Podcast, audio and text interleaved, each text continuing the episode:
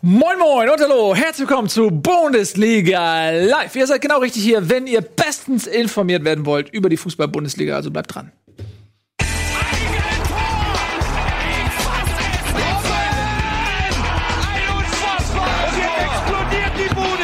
Kritisiert mir denn nicht zu viel, das ist ein guter Mann. So ist es. Herzlich willkommen. Ich freue mich sehr, dass ihr da seid. Heute hier mit dem Nukleus der informativen Unterhaltung, Infotainment mit Tobias, mit Etienne, mit euch, mit mir. Leider ohne Nico, der ist schon wieder auf Tour und auch Ralle macht sich rar. Rara Ralle. Schade, aber egal, denn wir haben heute so viele Themen, da würden die beiden eh nur stören mit ihrem Gesabbel. Wir wollen uns heute aufs Wesentliche konzentrieren. Tobias Escher. Und äh, das ist unser ultimative, unser ultimativer Bundesliga-Test. Ihr Lieben, wir machen heute einen Bundesliga-Test und zwar, ihr habt ja die Tabelle vielleicht gesehen, Platz 1 bis 9, zwei Punkte auseinander. Historisch close, eng. Und wir haben uns gedacht, wir nehmen uns mal diese ersten neun minus Eintracht heraus und überprüfen, ob sie dort hingehören. Und ja. wenn nicht, wo sie stattdessen hingehören. Bei der Eintracht ist ja die Antwort klar. Deswegen müssen wir die nicht behandeln. Ja. Die haben da nichts zu suchen vorne. Mhm. Und deswegen haben wir die anderen Vereine, vor allem den SC Freiburg zum Beispiel. Ja. Ich halte kurz fest. Ich habe kein einziges Wort gesagt. Bis zum jetzigen Zeitpunkt wurde schon dreimal gedisst. Zweimal von euch, einmal vom Chat. Ich möchte es einfach nur festhalten, jetzt bin ich wieder ruhig. Okay. Gut. Ja, aber wir beginnen jetzt tatsächlich mit diesem ultimativen Test, oder? Das ist unser ja. heutiges Tagesthema. Genau. Das ich habe mir gedacht, dass wir mal überlegen, uns die Frage stellen, da sind jetzt neue Mannschaften so eng. Und das kann, das kann ja nicht so bleiben. Also wir müssen ja auch mal realistisch sein, das ja. wird sich ändern. Aber irgendwann wird sich herauskristallisieren, manche gehen wieder nach oben, manche nach unten. Jetzt ist die Frage, wer geht nach oben? Wer bleibt da oben? Wer geht nach unten? Wer bleibt da unten? Wir reden natürlich auch über die Eintracht, aber auch über die anderen acht Vereine. Ja, natürlich. Ich würde sagen, wir fragen. Was ist denn der Grund? Das würde mich mal interessieren. Das ist, ähm, finde ich, interessant. Warum, warum kann sich denn niemand absetzen? Ist die Liga so ausgeglichen wie noch nie? Haben die ähm, vermeintlichen Verfolger aufgeschlossen, haben die Top-Vereine federn gelassen. Ist es, was ist es? Wenn, wenn, du guckst, wir haben acht Spieltage hinter uns. Man sagt äh, immer so, ganz kurz, man sagt immer so, nach zehn Spieltagen kann man so ein erstes, sagen ja. die Trainer, man, kann man so ein erstes Fazit. Das stimmt, da sind wir jetzt fast dran, das stimmt. Ja. Wir haben acht ähm, Spieltage hinter uns. Wir haben ich gucke gerade, haben eine Mannschaft, die mehr als 50 Prozent ihrer Spiele gewonnen hat. Das ist Gladbach. Sonst haben wir nur Mannschaften, die maximal 50 Prozent ihrer Spiele gewinnen konnten. Sei es mit Unentschieden oder mit Niederlagen. Und wenn du jetzt guckst, Gladbach, Wolfsburg, vielleicht auch Leipzig, Freiburg, Schalke, Frankfurt, die sind ja alle, die freuen sich alle darüber, über diese Statistik. Die denken sich alle, wir haben, wir sind punktemäßig gut dabei. Mhm. Welche Mannschaften halt nicht punktemäßig gut dabei sind, sind äh, Bayern und Dortmund, die normalerweise zu diesem Zeitpunkt der Saison mit über 20 Punkten davonziehen. Und das haben wir diese Saison nicht. Wir haben ähm, Mannschaften dahinter, die sehr ähm, gute Leistung zeigen mit Gladbach, ähm, mit Wolfsburg, aber auch mit Frankfurt. Ähm, wir haben Mannschaften, die eigentlich nach ganz vorne gehören, die ein bisschen unter ihren Erwartungen bleiben. Zum Beispiel Bayern, die es nicht mal schaffen, gegen Augsburg ein 2-1 nach Hause zu bringen, oder Dortmund, die diese Saison schon mehrere Führungen weggeschenkt haben. Ja, und auch gegen so jemanden wie Union Berlin äh, verlieren. haben. Ich glaube tatsächlich, dass es im Prinzip das schon ist, was du gesagt hast. Damit würden wir unsere Analyse völlig unnötig kürzen. Aber ich glaube auch, dass Grund für diese Ausgeglichenheit ist tatsächlich das Schwächeln der Dortmunder und insbesondere der Bayern, die oft überlegen waren und unnötig dann wirklich die Punkte noch liegen lassen. Ich fand das Augsburg-Ding jetzt symptomatisch für diese These, wenn man sich mal anschaut, was die für Chancen hatten nicht nur das Ding in letzter Minute von Müller, sondern auch davor, Coutinho und so weiter, dann müssen die das eigentlich klar gewinnen. Und die machen sich völlig unnötig den Haussegen schief. Da redest du jetzt wieder über einen Kovac, über diese Müller-Geschichte. Wenn die jetzt fünf Punkte mehr hätten und die hätten sie haben können, dann wäre, glaube ich, äh, auch Ruhe in München. So äh, schwimmen sie einfach auf Platz drei mal so ein bisschen mit. Aber lass uns doch einfach jetzt mal da anfangen, wo du das hier geschrieben hast. Gerade, gerade noch einmal kurz nach. Ähm, ja? Wie sah es eigentlich letzte Saison aus? Da hatte zum selben Zeitpunkt Dortmund zum Beispiel schon 20 Punkte, was er jetzt kein Team aktuell hat. Bayern haben natürlich auch geschwächelt damals noch, falls man sich erinnert, aber das ist halt schon ein Unterschied. Das macht schon einen Unterschied aus, ob du Klar. 20 Punkte hast oder wie aktuell weniger. Das ist korrekt. Also da kann ich nichts entgegensetzen. Trotzdem wollen wir anfangen nicht mit den Bayern und auch nicht mit Borussia Dortmund, sondern mit Borussia Mönchengladbach. Und Ehre wem Ehre Geburt. Ja, absolut. Die haben zwar jetzt verloren gegen Dortmund 1 zu 0 im direkten Duell, sind immer noch Tabellenführer, hätten jetzt tatsächlich sich da ein bisschen absetzen können. Da wäre das Meisterschaftsrennen im Prinzip schon fast entschieden gewesen. so bleibt es noch mal spannend. Was ist denn da in Gladbach los? Die haben Dieter Hecking, den nachweislich besten Trainer, den es gibt, ausgetauscht gegen Marco Rose. Und da habe ich ja am Anfang gedacht, so ja, das ist ja eher mal ein Rückschritt jetzt. Stellt sich raus, nö, hat ganz gut funktioniert. Man ist Tabellenführer. Was machen die denn anders?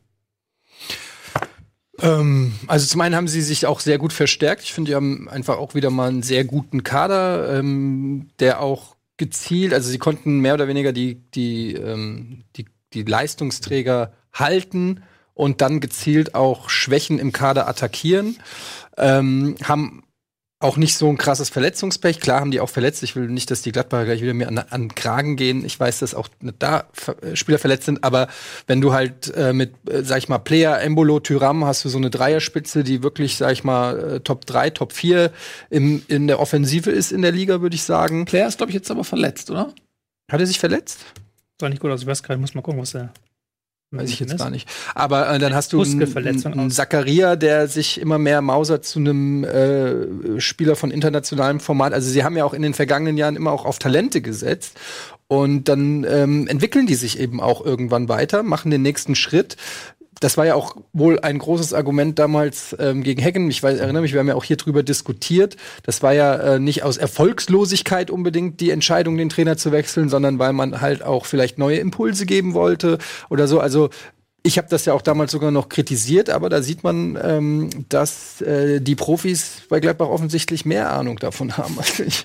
Und ähm, ja, einfach auch eine gute Mannschaft, wenn man sich auch mal anguckt, wer äh, da eingewechselt wird. Du hast ein Neuhaus, ein Hermann, ein Stindl, die eingewechselt wurden und auf der Bank mhm. ähm, hast du noch so Leute wie, wie Hofmann, der letzte Saison Leistungsträger war.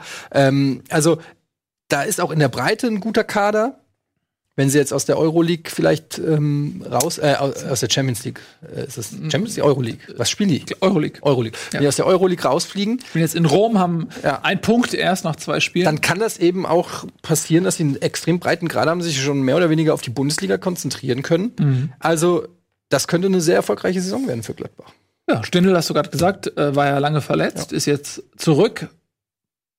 Gutes, äh, gutes Timing, denn Player man, ich weiß nicht, wie lange er ausfällt, aber irgendeine Muskelver Muskelverletzung, was auch immer das für eine Muskelverletzung ist, aber könnte theoretisch sein, dass der auch irgendwie Wochen raus ist. Gehirnmuskelverletzung. Und der übrigens, der Trainer halt auch. Ne? Ich habe den, ich weiß nicht, ob ihr seinen Auftritt damals im äh, ZDF Sportstudio gesehen habt. Ähm, ich finde, das ist auch äh, ein cooler Trainer, muss ich sagen. Also ich kann sofort connecten mit dem. Der, der noch, der hat, der hat, eine, der hat eine Ausstrahlung, der hat so diese, dieses ähm, was die Dortmunder seit Jahren suchen. So, so, die, der spricht so eine Sprache, erinnert, erinnert mich schon so ein bisschen an Klopp. So klar, deutliche Ansagen, irgendwie motiviert einen schon mit wenigen Worten. Ich kann ihn jetzt taktisch, kann ich das jetzt natürlich nicht, da werden die alle irgendwie eine gute Ausbildung haben, aber es ist so einer, der offensichtlich dann auch mit den jungen Spielern gut kann. War jetzt auch emotional dabei, aber hat die gelbe Karte gesehen. Ja, gut. Nachdem er den mhm. Favre seine Coaching-Zone betreten hat und er dann ein bisschen aber raus. Ja, aber da muss man auch ganz schön weit gehen, damit der gegnerische Coach in deine Coaching-Zone kommt. Ich weiß auch nicht, wie das zustande gekommen ist. Und Favre hat irgendwie nicht gelb gesehen, aber er ist dann auf den Platz gerannt, hat dem ja. Schiedsrichter wohl zugerufen, hast du mich auf dem Kieker? ich finde das immer lustig, äh, die, diese Gespräche auch. Kommen wir später noch zu dem Thema. Ich liebe das. Ich habe von Amiri Sachen gehört dieses, dieses Mal. Ähm ich habe das äh, Spiel, ich war ja bei Pen and Paper, das Eintracht-Spiel, und habe das dann real life geguckt. Mhm. Das läuft dann über den Eintracht-Stream mit irgendwie, da haben die halt andere Soundquellen oder so und dann hast du halt einmal so gehört, wie Amiri einem Ball hinterhergejagt ist. Die Sachen, die der da gesagt hat, würde ich niemals in den Mund Halt, stopp, Ball! Er hat gesagt, verdammt, wie blöd, hat er Mist. gesagt. Und es war so laut und so assig, was er gesagt hat. Und das Erstaunliche an dieser Aussage war aber, dass um ihn rum, es hat niemand interessiert, weil es Standard ist. Ja, so ja, funktioniert das ja. im Fußball. So ist es halt. Ja, und ja. das ist halt so. Da muss man jetzt, finde ich, auch nicht. Ähm, muss man nicht zu, Ja, da muss man jetzt auch nicht zu heilig da reingehen. Das ist halt. Nein, ich finde es Emotion, das ist, das muss ich raus. Ich habe mich gefreut, als ich das gehört habe. Ich dachte mir, ja, genauso ist es. Wenn du dich nicht richtig abfuckst darüber, dass du den Ball nicht kriegst, bist du. Das sind ja auch alles normale junge Kerle so. Also das ist ja junge Männer, die die ganze Zeit aufeinander hocken wie Toxic, Toxic Masculinity ist. Ja. Das wäre auch ein super ähm, Vereinsname, finde ich. Toxic Masculinity. Ja. ja. Die Bayern spielen heute bei FC Toxic Masculinity. Ja. Bei TM. FCTM. Ja. FCTM, ja. Ähm, ist auch taktisch sehr interessant, diese Gladbacher Mannschaft, um da mal zum Thema leise uns zurückzuschubsen. weil sie Rose sehr lange auf diese Raute gesetzt hat, auch in Salzburg damit große Erfolge gefeiert hat. Jetzt sind sie so ein bisschen davon abgekehrt, nachdem es an den ersten Spieltagen noch irgendwo geknackt und geknarzt hat und sie auch gegen Wolfsberg ja dieses große Debakel erlebt haben. Ja. Jetzt in den letzten Spielen eher so 4-2-3-1, 4-3-3 mäßig äh, drauf, haben auch jetzt kompakter gestanden, ein bisschen tiefer gestanden gegen Dortmund, um auch mal zu gucken, den Gegner einzuladen, dass er bestimmte Räume anspielt. Dortmund hat das dann gut gemacht, aber äh, Gladbach zeigt auch, dass sie flexibel sind, dass also Rose da jetzt nicht jemand ist, der das durchdrücken will, sondern auch so ein bisschen das, was ich ja letzte Saison an Hütter so toll fand, dass er dann nicht einfach seine Idee beharrt, sondern irgendwann merkt, okay, ich muss hier irgendwas anderes machen, ich muss hier gucken, dass ich den Kader halbwegs gut hinbekomme.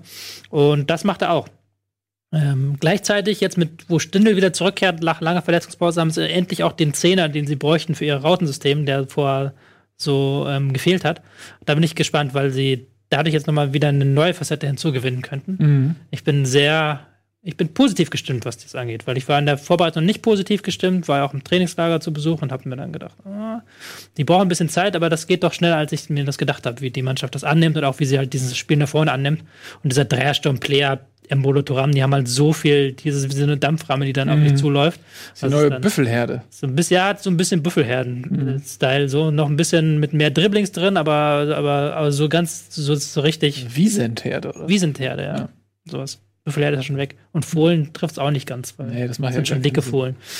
Ja, das ist dicke, dicke Fohlenherde. Haflinger. ja. Ähm, ähm, was ist euer Fazit? Was sagt ihr? Bleibt Gladbach da oben? Geben wir Daumen nach oben oder Daumen nach unten? Also ich gebe Daumen nach unten, wenn es darum geht, ob Gladbach auf dem Tabellenplatz 1 bleibt. Hm. Ich finde wirklich, dass sie nochmal einen Sprung gemacht haben und zur Erinnerung, sie waren letztes Jahr, meine ich, Fünfter am Ende. Ähm, wenn sie sich verbessern, heißt das Champions League. So. Hm. Von daher es ist so oder so eine positive Entwicklung in Gladbach, aber es wird nicht reichen für die Plätze 1 bis 3. Maximal Platz 4. Meine Prognose. Ja, ich traue ihnen auch auf jeden Fall die Champions League oder Champions League Quali zu. Wenn sie verletzungsfrei bleiben, ähm, Top 5 traue ich hinzu.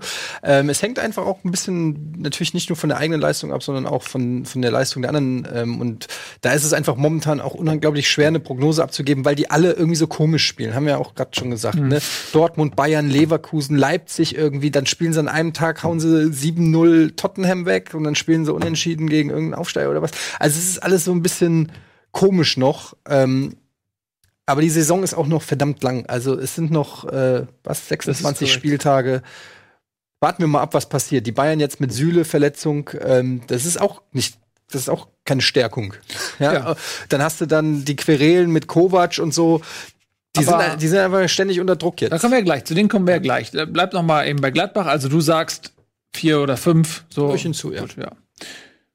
Hm. ja, du? Geh ich mit. Also die sind, die wirken schon so, du hast halt das Gefühl, dass die noch nicht am Limit sind. Du hast das Gefühl, die sind mhm. schon sehr gut, besser als andere Teams, die da mitspielen, aber sie gleichzeitig, da können noch ein paar Prozente rausgeholt werden. Mhm. Ich glaube, das schaffen sie auch. Was dann natürlich noch so ein Dämpfer ist, ist natürlich die Europa League. Einerseits, weil das Kraft mhm. kostet, andererseits, weil sie da nicht die Ergebnisse holen und das dann so ein bisschen vielleicht runterzieht. Aber ich glaube schon, dass die ein Kandidat sind ähm, für Champions League, dass sie zumindest drum mitspielen in dieser Saison. Also würde ich sagen, jetzt kollektiv Daumen hoch. Daumen hoch von uns. Aber haben wir alle sozusagen das Gleiche gesagt? Ja, haben also wir alles so gleich gesagt, aber geht ja auch hier um eine ja. knallharte Bewertung. Ich hatte Kompetenz bewertet halt gleich. so ist das. Es ist leider an, den, an der technischen Umsetzung gescheitert. Eigentlich wollte ich noch so ein richtig schönes 90er Jahre Daumen hoch mhm. Voting hier haben, dass jetzt hier so ein Daumen reinfährt in die, mhm. in die Grafik. Mega Daumen. Aber dann wurde mir gesagt, lass das. Das ist dumm. ja. Und dann habe ich es sein gelassen. Aber stellt euch vor, jetzt fährt mein Daumen hier so rein in die. Ich finde das aber auch irgendwie ein bisschen. Also wir bleiben sie da umso. Wir haben ja gerade gesagt, dass sie sind auf Platz 1, dass sie maximal Vierter werden. Es geht, es geht ja darum, wer bleibt mit vorne. Also wer bleibt mit vorne in dieser Gruppe. Ja. Die sind ja alle so nah beieinander, ob du nun Erster oder, oder Zweiter bist oder Dritter oder Siebter. Das ist ja eine Jacke wie Hose. Ein Sieg und du bist nächste Woche Erster. Ja, ja. Es geht darum. Und das, irgendwelche Teams müssen halt abreißen. Ich finde, nicht, die können nicht alle da oben bleiben. Irgendwelche Teams werden abreißen lassen. Ich finde es nur, wenn, wenn wir sagen maximal Vierter, er sagt vier bis fünf, du sagst könnte klappen. Daumen nach oben zu machen, wenn man de facto mindestens drei Plätze noch verliert. Aber egal, das ist jetzt eine Lappalie. Wir, wir gehen jetzt zu jemandem über und du hast hier ähm, eine Reihenfolge gemacht, die tabellarisch keinen Sinn macht.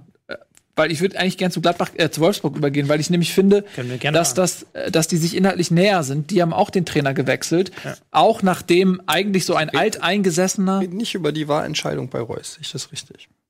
Da kommen wir doch gleich noch zu. Aber das war doch schon die Partie gegen Gladbach. Ja. Aber wir machen ja nach Teams heute. Aber wir machen nach Teams, gut. So, ich würde gerne deshalb bei Wolfsburg bleiben, weil wir das nochmal zu Ende ja, schreib mich doch nicht gleich Weil der, du gehst, verlässt gleich diese Sendung, wenn das so weitergeht.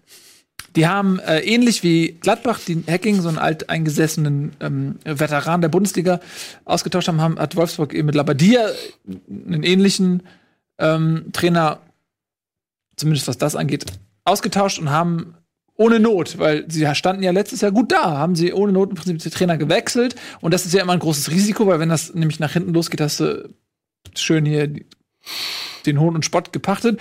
In dem Fall ging's aber gut und man ist genau wie Gladbach jetzt mit 16 Punkten gestartet, hat lediglich zwei Tore schlechteres Torverhältnis. Ähm, und die sind nämlich für mich ähnlich anzusiedeln.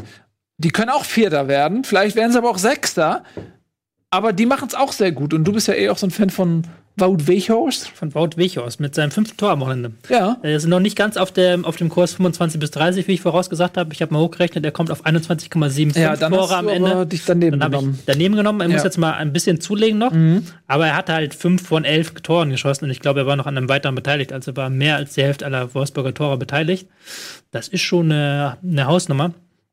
Was halt, was, welche Statistik herausragt, sind diese fünf Gegentore, die sie bekommen haben, nur in, ähm, in acht Spielen. Das ist schon sehr, sehr gut. Und jetzt auch, wenn du gegen Leipzig ähm, spielst und Leipzig auch ähm, mhm. ähm, das Spiel machen möchte und Leipzig auch nach vorne drängt teilweise, dass du dann hinten und gerade im zentralen Mittelfeld so viel Zugriff erzeugst, dass die ähm, gegnerische Mannschaft keine Tore schießt, dass sie auch nie das Tempo bekommen, dass ein Werner lange Zeit gar kein Faktor ist. Mhm. Ähm, dann machst du einiges richtig und das machen die Wolfsburger.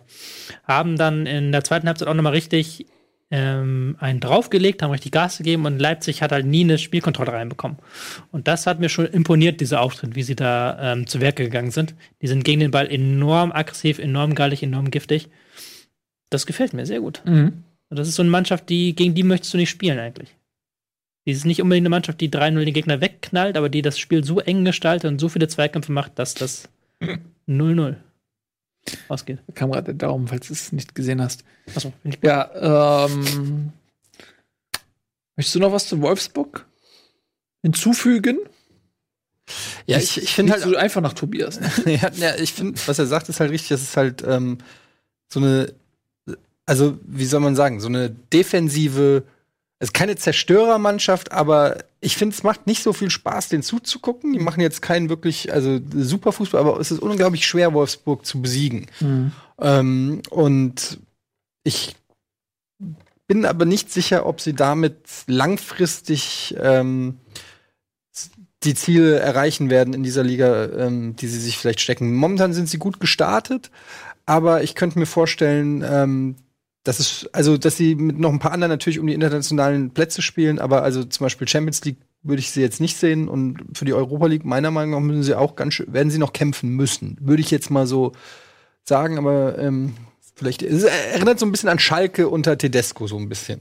Es ist halt nicht so wie bei Gladbach, dass man das Gefühl hat, wenn die ihre den letzten Pass besser hinbekommen, ja. wenn die äh, die Chancen besser machen, dann, wird's was, dann wird's mhm. noch besser. Sondern du hast schon das Gefühl, die ist schon, die sind schon am Limit und die kriegen es schon wirklich gut hin, aber halt ähm, das Chancenkreieren ist nicht ihrs. Das Chancenkreieren aus diesem System heraus ist ziemlich, ziemlich schwer, gerade weil sie nicht die Außenverteidiger haben, die dann, wie Glasner das vielleicht möchte, auch mal Richtung Tor ziehen. Das geht dem System absolut ab und dem Verein. Ähm, und gerade, was ist denn zum Beispiel, wenn dann ein äh, Wut Weghorst äh, ja, sich mal den, verletzt oder Dann kannst so, du die ne? Bundesliga dann, sowieso zusperren, dann hat das, das, das keinen Sinn mehr. Also momentan hängt da echt auch äh, fast alles an ihm, wie du ja auch selber gesagt hast. Ist natürlich super, wenn du so einen Stürmer hast. Aber bei Gladbach sehe ich da schon auch in der Kaderbreite zum Beispiel deutlich Vorteile. Ähm, auch mal jemanden zu ersetzen, auch mal, wenn da einer eine Pause braucht oder so, sehe ich jetzt bei Wolfsburg noch nicht so. Mhm. Ja, von daher kommen wir zur Prognose. Das klingt ja eher so nach Daumen runter. Also hm? sechs bis neun. Daumen runter? Ja. Daumen runter. Ich tue mich das schwer, mhm. weil ja, irgendwo müssen wir Daumen runter setzen, das stimmt schon, aber da kommen natürlich noch ein paar Kandidaten, bei denen es schwierig wird. Ich finde Wolfsburg ist sehr solide und dann kommt Schlager irgendwann ja auch wieder nochmal zurück, den ich mhm. einen sehr wichtigen Mann in diesem System halte. Mhm, aber ich bin auch eher bei Daumen runter. Platz zwei ist schon sehr hoch und ich glaube mhm. nicht, dass die jetzt um Champions League unbedingt mitspielen werden, nach den Leistungen, die ich bisher gesehen habe. Nur mal ganz kurz, die Gegner von Wolfsburg waren bislang Köln, Hertha, Paderborn, Düsseldorf, Hoffenheim, Mainz, Union. Jetzt war mit Leipzig der erste Hochkaräter. Also das mhm. muss man vielleicht in der Analyse auch ähm, sagen, dass sie, Absolut. Dass die harten Brocken auch jetzt erst noch kommen. Ne? Ja. Ich schließe mich hier so ein bisschen an. Ich glaube auch, dass ähm, Wolfsburg viel von ihrem Potenzial, zumindest was ihr Punktepotenzial angeht, schon ausgeschöpft hat. Wie du richtig gesagt hast, die schweren Gegner kommen noch. Und ich glaube, dass sie, also ich mache auch Daumen runter und sie werden um Platz 6 auf jeden Fall mitspielen können. Sie haben auf jeden Fall die Chance, sich für Europa zu qualifizieren. Aber Champions League sehe ich nicht bei Wolfsburg. Deswegen auch Daumen runter. So, muss jetzt aber nicht äh, schlimm sein, denn ähm, selbst so ein Platz 6 oder so ist für Wolfsburg, glaube ich, schon in Ordnung. Hm? Kann ich mir auch vorstellen. Ja. Welche, welchen Platz haben die letzte Saison gemacht? Ja, auch. Ne? Fünf, oder? Sechster? Fünfter? Ja. Nee, Sechster kann auch sein, ich muss mal gucken. Ja. Gladbach Sechster oder Fünfter? Gladbach, Gladbach Fünfter, Fünfter äh, Wolfsburg Sechster, glaube ich. Mhm. Ähm, da hast du vollkommen recht. Genau, und bevor wir gleich den nächsten Kandidaten in der Tabelle inhaltlich zerpflücken und Prognosen anstellen, das ist nämlich der FC Bayern München, machen wir jetzt einen einzigen Spot. Der ist relativ kurz und dann sind wir direkt wieder hier live bei Bundesliga.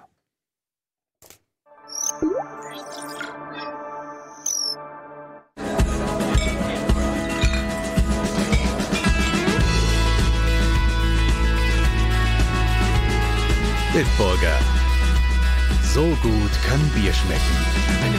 Mit bestem Bitburger Siegelhopfen verfeinert.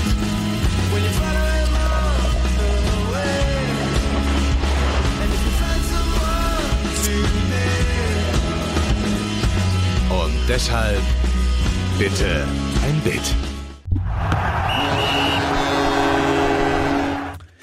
Ich doch gesagt, nur ein Bier, dann sind wir wieder hier. Und jetzt wird aus dem Pilz ein Weizen.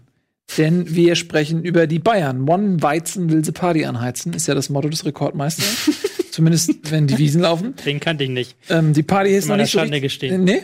Nee, ist, ja, das ist Vereinslogo. Vereinsmotto. Ähm, die Party ist noch nicht so richtig heiß gelaufen. Ne? Es sind schon ein paar Leute da, die stehen aber so, äh, so ein bisschen im erwartungsfrohen Bierzelt rum und denken so, ja, so richtig geil ist der DJ nicht. Äh, Platz drei. Und das ist doch mal unter den Erwartungen. Wir haben ja vorhin so ein bisschen schon angefangen zu ähm, besprechen, was bei den Bayern noch nicht so läuft. Das ist in erster Linie, denke ich, die Punkteausbeute. Sie haben echt Punkte verschenkt. So, im Gegensatz zu anderen Mannschaften ist da deutlich Luft nach oben, was das angeht. Ähm, das ist der schlechteste Saisonstart seit neun Jahren. Ja. ja. Das wusste ich nicht. Aber sie sind trotzdem nur ein Punkt in der Tabellenspitze. Es ist noch nichts passiert. Äh, ich will jetzt gar keinen Monolog halten. Fangt ihr doch mal an. Wo seht ihr die Bayern gerade? Ach, es ist wieder so ein typisches Bayern-Ding. Irgendwie langsam würde ich mir an, an, an Stelle der Verantwortlichen bei Bayern würde ich mich auch fragen, ob ich äh noch Bock auf die ganze Scheiße habe. Ja, nee, wirklich. Jedes Mal ist es, also es ist wirklich so eine. Wir brauchen in Deutschland, äh, in Fußball Deutschland brauchen wir diese Bayern-Krise. Wir brauchen die, um uns an ihr abzuarbeiten, damit was los ist. Keiner hat Bock auf Bayern, wo alle sich lieb haben, wo die mit 20 Punkten äh, führen und ähm, alles ist cool. Wir brauchen wir brauchen einen Trainer, den keiner mag. Wir brauchen unzufriedene Spieler. Wir brauchen einen Höhnes mit hochrotem Kopf. Das brauchen wir alles. Das gehört zur Narrative der Bundesliga dazu. Ähm, es ist eng. Die Zeiten, wo die Bayern halt einfach 20 Punkte Abstand haben, diese Pep Guardiola äh, Anfangszeit oder so, die ist halt aber auch schon, oder Jupp Heynckes Zeit ist halt auch schon jetzt ein paar Jahre nicht mehr da. Ähm, die anderen Vereine haben auch gute Spieler. Das ist so. Und darüber hinaus muss man sagen, äh, du hast ja schon äh, eingangs gesagt, wenn die Bayern ihre Torchancen besser nutzen, dann würde die Diskussion teilweise gar nicht irgendwie geführt werden. Was, also da, ja, du hast, du hast ja einen Megadiss rausgehauen mal wieder auf Twitter, habe ich ja gelesen, Tobi. Was denn? Du hast ja gesagt, äh, irgendwas, dass es erst um, dass alle früher war, hat man ich krieg's gar nicht mehr zusammen. Früher hat man die Bayern geguckt, um über. Früher waren die Spiele mit Bayern-Beteiligung häufig die einzig taktisch interessanten am Wochenende. Jetzt sind es die einzigen, die es nicht sind, so, ja. Also es ist natürlich schon auch ein Vorwurf an Kovac. Wir wissen, dass du ihn nicht liebst, aber am Ende des Tages muss man sagen, wenn der Müller diese hundertprozentige reinballert, dann äh, haben die Bayern wieder drei Punkte Coutinho auf dem Konto. oder- oder, oder- Coutinho oder, oder- wer auch Mhm. immer. Und dann, nein, aber ich sag speziell Müller, weil dann hat er halt auch das Tor geschossen und ähm, ja, und dann Ja. gehst du aber aus so einem Spiel, Süle mit Kreuzbandriss, ja. Ja. Äh, Müller verschießt das Tor, Bayern spielen nur unentschieden in der 90. Minute und hast natürlich alles, was du brauchst, um geil drüber zu labern. Etienne Hoeneß, Sie haben natürlich recht mit Ihren Aussagen, aber Das verletzt mich sehr, was du gerade sagst. Aber Ja, aber Hönes hat es wirklich eins zu eins so gesagt. Ich finde halt erstens, dass dieser Griff auf die Tabelle sehr kurz gegriffen ist. Man natürlich sagen kann, klar, sie sind nur einen Platz hinter dem ersten, was aber daran liegt, dass keiner in der Bundesliga wegzieht. Wenn er jetzt eine Mannschaft wegziehen würde, wenn wir jetzt Liverpool oder so in der Bundesliga hätten, dann wären sie. hinziehen. Hm? Wenn Liverpool, ähm, jetzt hast du mich völlig rausgebracht schon wieder. Ähm, wenn wir jetzt eine Mannschaft hätten, die punktet, dann würden die Bayern doof dastehen. Und ähm, es kann auch nicht der Anspruch sein, dass man 2-2 gegen Augsburg spielt, zwei Dinger gegen Hoffenheim kassiert, zwei Dinger gegen Paderborn kassiert und zwei Dinger gegen Hertha kassiert. So. Das kann ja auch nicht der Anspruch sein. Da liegt ja ein defensives Problem offensichtlich vor.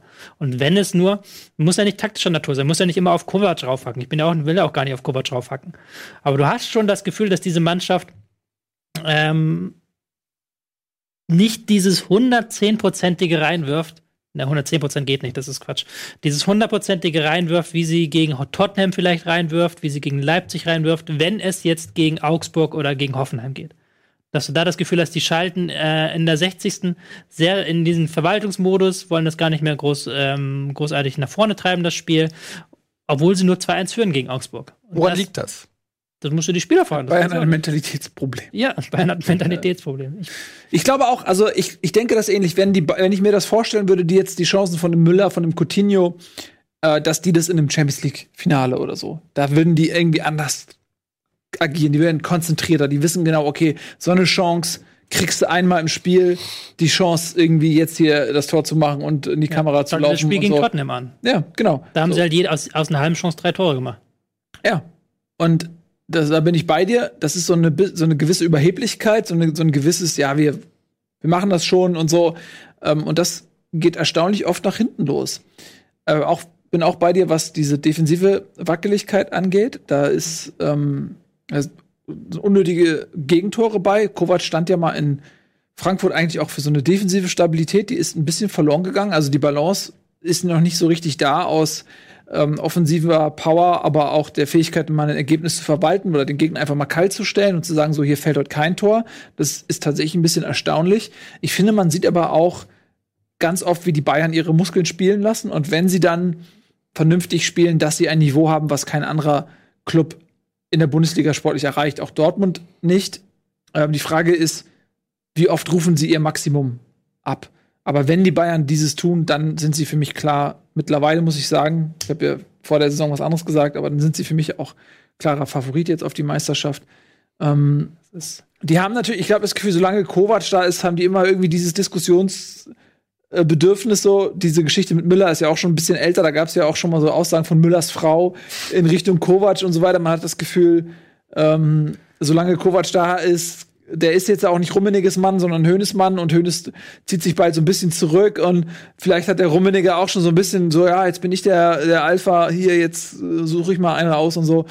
Ich weiß nicht, so richtig zur Ruhe kommen die, glaube ich, nur, wenn sie, wenn sie einfach massiv Erfolg haben. Ja, aber ja, ja, mir tut auch Kovac da ein bisschen leid immer. Ich bin nicht, Ja. ich bin nicht, auch wenn du mal sagst, ich bin so ein riesen Kovac-Gegner, bin ich nicht. Ich, ich halte ihn für einen wirklich, wirklich äh, guten Trainer. Ähm, aber dann kommen jetzt wieder so ein Querschüsse wie von Hoeneß, der ihn einerseits verteidigen will, ähm, mit diesen Aussagen jetzt äh, nach dem Spiel, wo er sagt, das ist Quatsch und wir sind nur ein Punkt hinter dem Tabellenführer.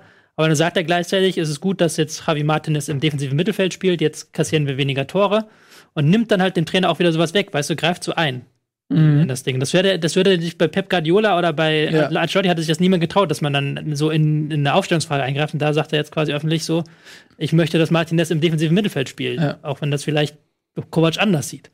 Ja, und auch Martinez war ja auch wieder diese Geschichte. Da gab es dieses Foto, ähm, als er da auf der Ersatzbank sitzt und scheinbar getröstet werden muss, weil er so down ist.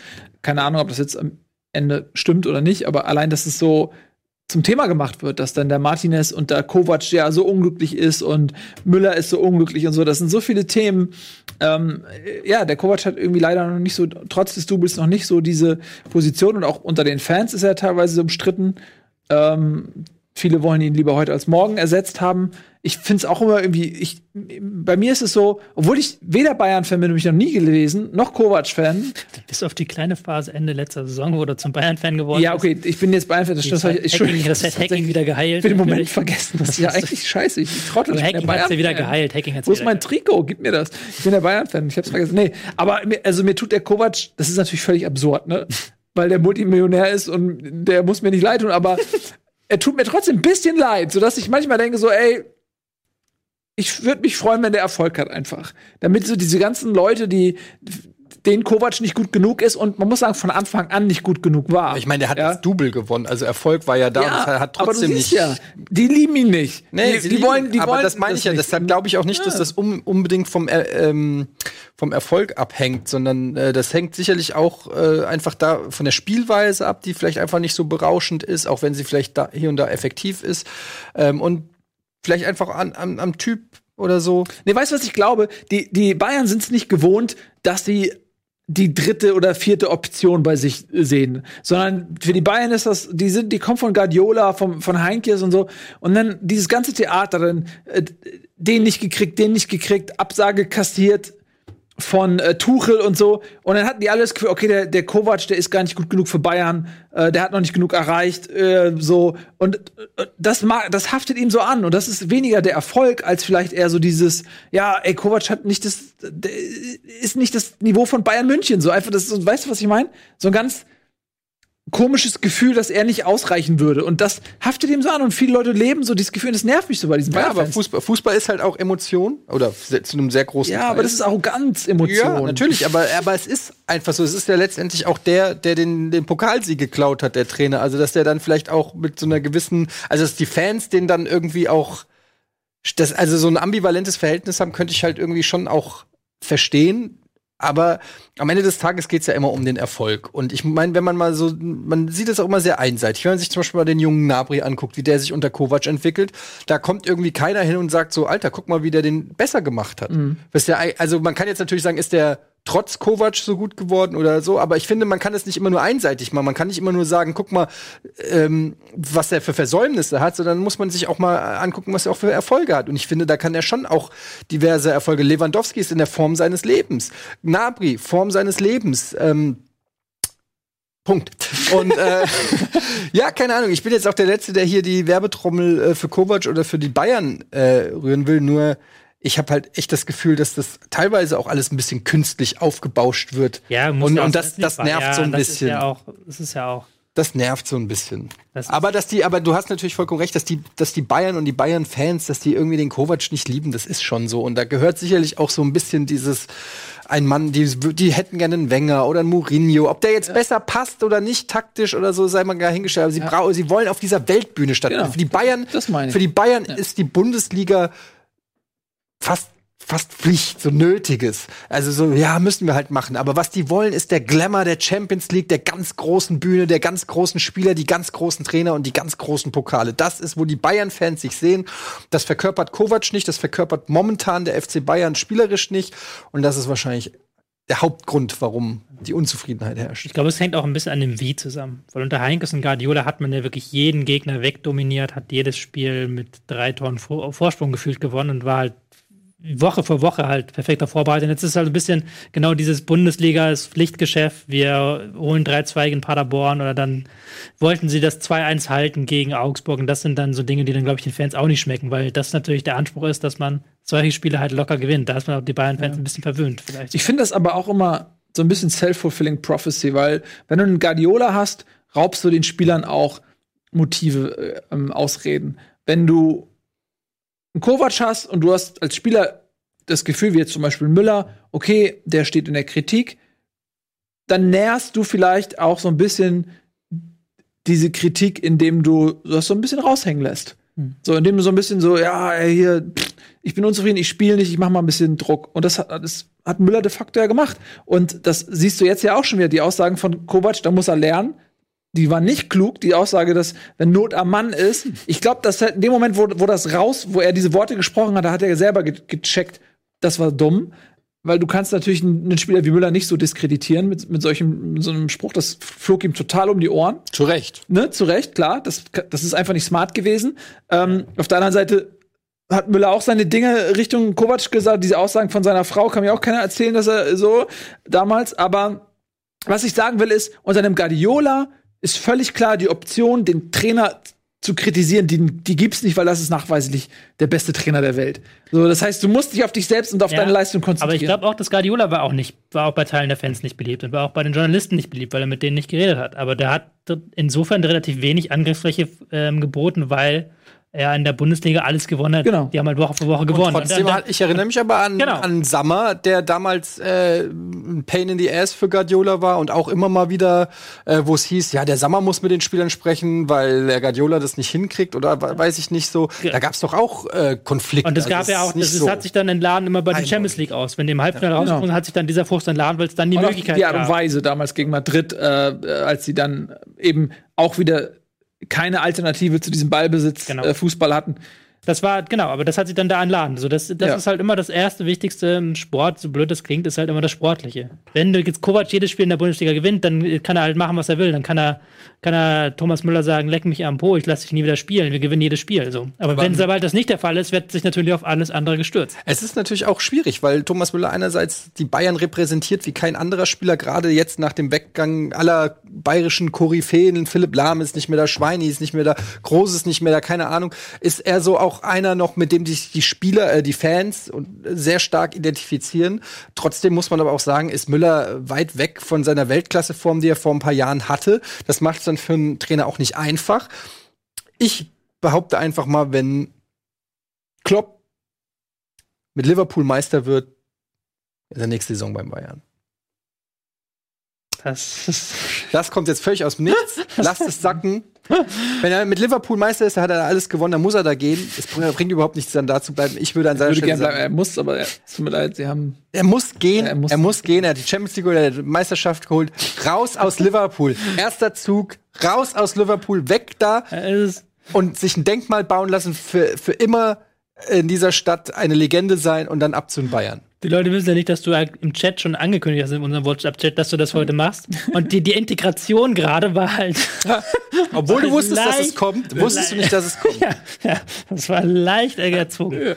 ähm, kurz zurück zum Thema, weil wir wollten eigentlich ja ranken. Ähm, glaubt ihr, dass die Bayern wieder in die Spur finden oder ja. dass es wieder diese Herbstkrise ist wie im letzten Jahr und sie dann wieder im nächsten Jahr alles rocken und die, zehn Spiele am Stück gewinnen und Meister werden locker? Ja. Also ich sag, Bayern wird Meister ähm, wie ob mit Kovac oder ohne Kovac oder whatever.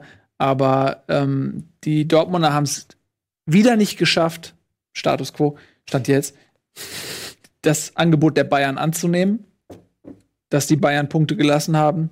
Äh, und wenn die Bayern sich zusammenreißen und das abstellen, dass sie da unnötigerweise da noch in letzter Minute irgendwelche Tore kriegen in Augsburg, dann werden die die Liga wieder von oben anführen und Dortmund wird Zweiter werden.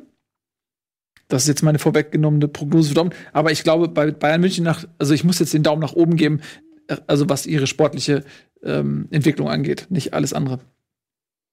Ja, ich bin noch nicht so hundertprozentig sicher. Ich, ähm, es ist unheimlich schwer. Ich glaube zwar auch, dass sie die besten Chancen haben, Meister Beste. zu werden, aber nicht so, also wenn da jetzt noch mehr Verletzungspech zum Beispiel dazukommt, gut, sie können im Winter natürlich reagieren, aber jetzt das mit Sühle, ähm, jetzt zum Beispiel noch ein Lewandowski oder ein Nabri mal was ist oder so, keine Ahnung, ähm, ist natürlich immer, das kannst du immer als Argument anführen, wenn den Leistungsträgern was passiert, dann sind sie nicht mehr so leistungsstark, weiß ich auch.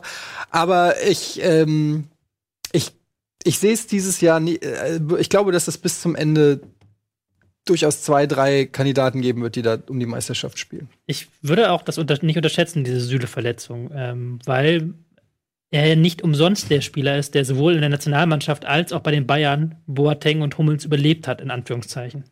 Also sowohl Löw als auch Kovac haben sich was dabei gedacht, als sie gesagt haben, der wird mein neuer Abwehrchef, um den baue ich alles herum. Und die anderen müssen dann gucken, dass sie sich fügen, weil der ist halt, der ist ein hat, wiegt 97 Kilo, ist, läuft 35 km/h schnell. Der ist halt so ein richtiges Monster eigentlich. So, der kann alle Facetten eines modernen Innenverteidigers und der spielt die auch aus. Und ähm, neigt dazu auch Fehler zu machen, aber auch nicht mehr als seine Nebenmänner. Und das ist schon ein herber Rückschlag, gerade wenn man guckt, dass Hernandez sich noch so ein bisschen schwer tut. Er hat unfassbar gute Pässe im Spielaufbau drin, aber auch immer diesen einen oder anderen Lapsus drin gehabt. Dann hast du Pavard, der auch noch nicht auf ganz auf dem Bayern-Niveau ist, von das man sich hofft. Und das ist dann schon ein Downgrade, gerade wenn du guckst, dass sie jetzt schon ähm, zehn Gegentore in acht Spielen kassiert haben. Ja. Da würde ich dann nochmal so Fragezeichen. Dann verletzt sich noch einer, Herrgott behüte in diesem kleinen Kader, dann sieht das ganz blöd aus. Oder Lewandowski verletzt sich, dann kannst du den Laden auch zusperren. Kannst du den, die Meisterschale an irgendjemand anders erreichen. Aber das kannst du also natürlich, das Spiel kannst du endlos treiben, wenn sich der verletzt und der noch, und wenn sich ja. der dann auch noch verletzt. Ja, klar, wenn sich die halbe Stammmannschaft verletzt, ja, dann ist es natürlich aber auch nicht mehr die Mannschaft. Wenn sich bei Borussia Dortmund irgendjemand verletzt, wenn es nicht gerade Witzel ist, haben sie drei andere, die auf der Aufstellung. Und das ist halt nicht so ein riesiger Qualitätsabfall. Wenn sich Lewandowski verletzt, dann hast du niemanden. Also du hast äh, Jan Fiete ab. Jan Fiete ab, okay. Also ich Wenn sich Nabri verletzt, hast du auch ja. Nabri oder Coman, da hast du auch niemanden, der. Dortmund mit oder ohne Reus ist auch schon ein Unterschied. Ist auch ein Unterschied, klar, aber du hast halt immer noch einen ja. Brand, du hast immer noch einen Hazard, du hast immer noch eine gute Elf. Du hast am Wochenende ohne, ohne Sancho spielen müssen und das hat trotzdem sie haben, gar nicht schlecht Sie haben definitiv den breiteren Kader. Also sie haben ähm, in der Breite eine relativ gleichbleibende Qualität, die Dortmunder, aber in der Spitze haben sie eben weniger Qualität. Und wenn du Klar, wenn du dieses Verletzungsspiel spielen willst, okay. Ja, aber haben sie doch bei Bayern an. Bei Bayern, Lewandowski darf sich nicht verletzen. Ja. Nabri, Coman dürfen sich nicht verletzen. Ja. Coutinho, okay, kannst du Müller allerdings nochmal ein ganz anderer Typ, aber Kimmich darf sich eigentlich nicht verletzen. Alaba darf sich nicht verletzen. Das ja. ist die halbe Mannschaft, die sich nicht Aber das sind auch Weltklasse-Spieler. Ja, die kannst klar. du natürlich nicht ersetzen. Die kannst du aber bei Jahr wenigen noch, Vereinen ersetzen. Einen wenn ich jetzt sage Liverpool, okay, weil wenn Salah sich verletzt war, hat nicht gespielt gegen Manchester United. Dann macht Lallana plötzlich ein Tor. Ach komm, Lala, der, so. Dann, wenn sich jetzt der verletzt ja. und Firmino oder man, Mané und Salah verletzen sich, dann ist Liverpool aber du hast halt, das. Aber es ist halt ein Unterschied. Es ist halt ein Unterschied, ob du von einem Weltklasse-Spieler zu einem internationalen Klasse-Spieler, zu einem zumindest gehobenen Klasse-Spieler gehst oder ob du von Alaba zu, ich schätze ihn sehr als Nachwuchstalent, aber Davis. So, ja, selbstverständlich ist das ein Unterschied. Das ist ein Riesenunterschied. Wir haben halt kein Lewandowski Ab ist was anderes als äh, wenn du Ja, wir sind uns doch einig. Wir tun jetzt wir reden als wenn wir uns streiten, wir sind uns ja völlig einig, aber ja, das, aber ein, das Ding ist nur einbringen. die Bayern haben halt nicht ähm, einen zweiten Anzug der Weltklasse ist. So, ist einfach so. Ja, aber ja. es gibt auch noch eine Wintertransferperiode, da muss man mal gucken. Stand heute sagen sie, werden wir nicht tätig, aber Stand heute wissen wir noch nicht, was ähm, passiert. Ja, Hönes hat auch gesagt, sie wurden in die Transfers reingetrieben. Ja, wir werden das mal gucken, was passiert. Mann, wir müssen auch mal weitermachen jetzt. Ja, ist okay. Ähm, ich sag Daumen runter. Uh, ja. Interessant. Weil du hast, glaube ich, in der Vorprognose als einziger auf Bayern getippt. Als Meister getippt, ja. Und wir auf Dortmund und jetzt so wendet sich das Blatt. Ich habe das Gefühl, Tobi, du schwimmst gerne gegen den Strom. Das hm. äh, kommt von dir ausgerechnet. so, ich schwimme schwimm immer mit der Eintracht, egal. Ich schwimme mit der Eintracht, das stimmt, ja. Aber Was ist denn dein Daumen? Mein Daumen, ja, ich habe ja schon gesagt, ich. Äh, ja, Daumen nach unten ist eigentlich Quatsch, wenn man das so. Ich glaube halt, dass sie schon die, äh, die besten Chancen haben, aber ich glaube, dass es knapp ist. Also sie spielen, also Daumen, eigentlich Natürlich muss Daumen, spielen sie um die Meisterschaft. Eigentlich muss, spielen sie die Meisterschaft, Daumen muss hoch, eigentlich stimmt, hast aber du schon recht. Nach mehr, meiner Bewertung. Es darf jetzt auch nicht mehr allzu viel schief gehen. Das so. stimmt, genau. Also Daumen nach oben, aber mit Fragezeichen. Gut, sehr schön. Dann haben wir nach dieser hitzigen Debatte, ist halt emotional, dieses Format, direkt den äh, nächsten Kandidaten. Borussia Dortmund auf Platz 4 derzeit, punktgleich mit den Bayern, drei Punkte hinter den Bayern. Ja, ich finde, man kann ja diese Diskussion direkt ansetzen. Ich äh, hab vor der Saison habe ich ja gesagt, die werden Meister, weil ich gedacht habe, wenn nicht dieses Jahr, dann niemals. Ähm, das war aber auch vor der Verpflichtung von Coutinho und Perisic, muss man dazu sagen. Ähm, ich bin genau deiner Meinung. Dortmund hat einen wirklich sehr, sehr guten breiten Kader. Die haben jede Position so besetzt, dass sie ersetzen können, wenn jemand ausfällt, ohne dass der Qualitätsverlust so riesig ist. Ähm, ich finde, sie haben schon echt tolle Spiele gemacht. Ich war im Stadion gegen Barcelona, da fand ich sie überragend. Da haben sie halt keine Tore gemacht, aber der Rest war richtig, richtig stark. Muss man ein bisschen relativieren. Auch Barcelona hatte nicht seine beste Phase. Messi kam aus der Verletzung, hat 15 Minuten gespielt. Ähm, Barcelona ohne Messi ist nicht Barcelona, genau wie Bayern ohne Lewandowski nicht Bayern ist. Ähm, von daher ein bisschen relativieren, aber ähm, Dortmund hat eben auch ähnlich wie Bayern oft unnötig Punkte liegen lassen. Bei allem Respekt vor Union, du darfst, wenn du Meister werden willst, nicht bei Union Berlin verlieren, so und darfst auch gewisse andere Sachen nicht machen. Ich glaube trotzdem, dass sie am Ende Zweiter werden, mit ein bisschen Pech Dritter, je nachdem, was Leipzig macht Kommt ein bisschen darauf an, was Leipzig macht.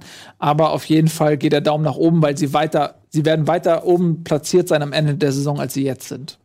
Ich habe das Gefühl, dass ähm, diese ganze Favre-Diskussion um Dortmund schon so ein bisschen ein Eigenleben entwickelt.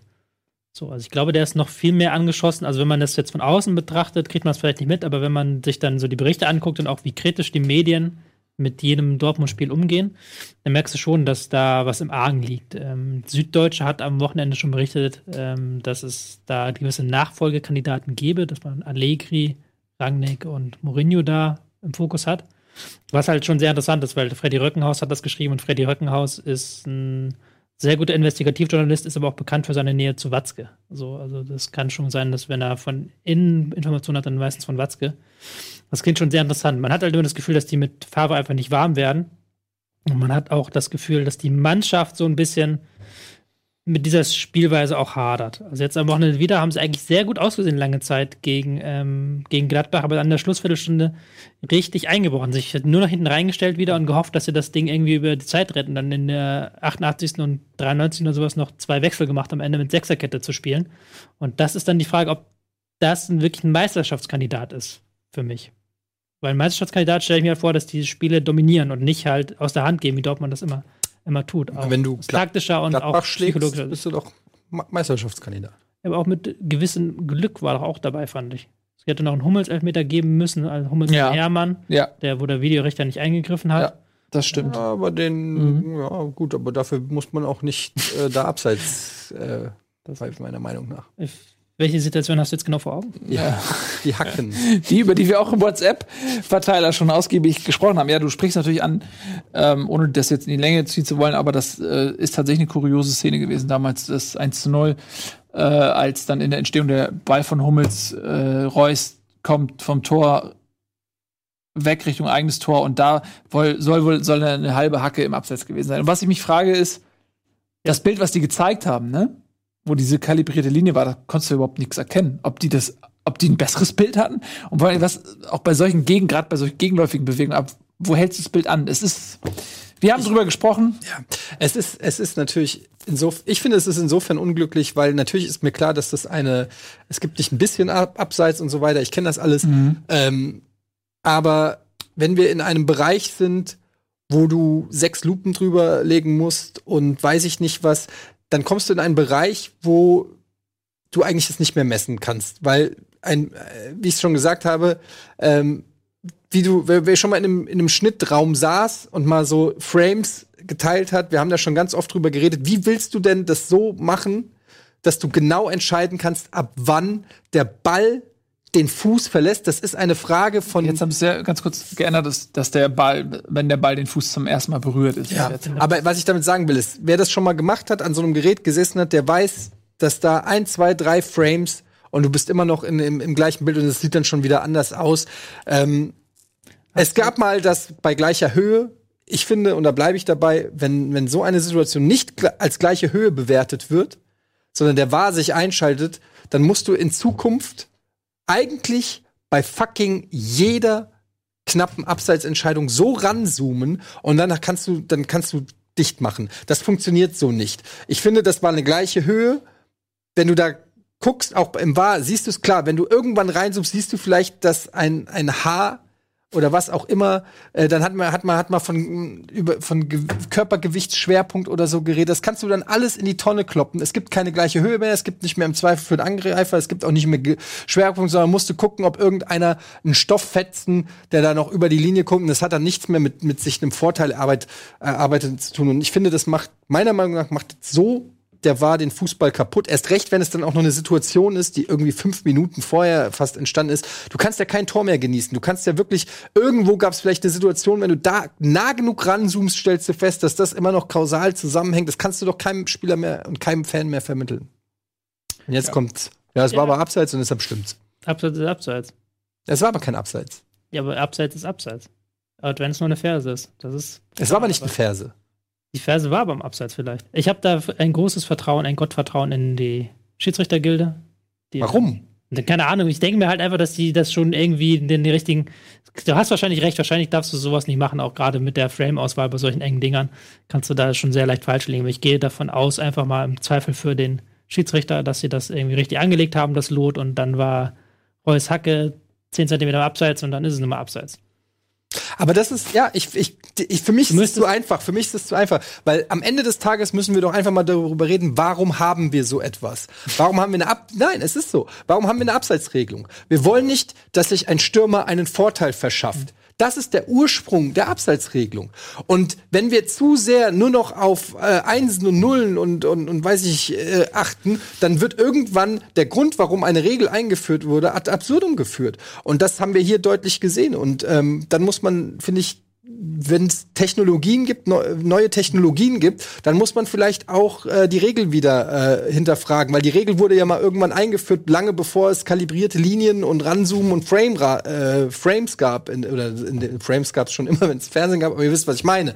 Und dann ist das vielleicht nicht mehr zeitgemäß und stimmt nicht mehr überein. Dann sind vielleicht die technischen Möglichkeiten mittlerweile ähm, so anders, dass sie die, dass sie die Regel in ihrer ursprünglichen Form nicht mehr komplementieren, sondern ad absurdum führen. Und ich finde, an dem Punkt waren wir, wenn, wenn sowas abseits ist, tut mir leid, dann kann ich das als Fan nicht mehr nachvollziehen. Und das hat nichts damit zu tun, dass ich irgendwie pro Dortmund oder gegen Gladbach bin oder so, sondern es, es macht doch auch keinen Spaß mehr.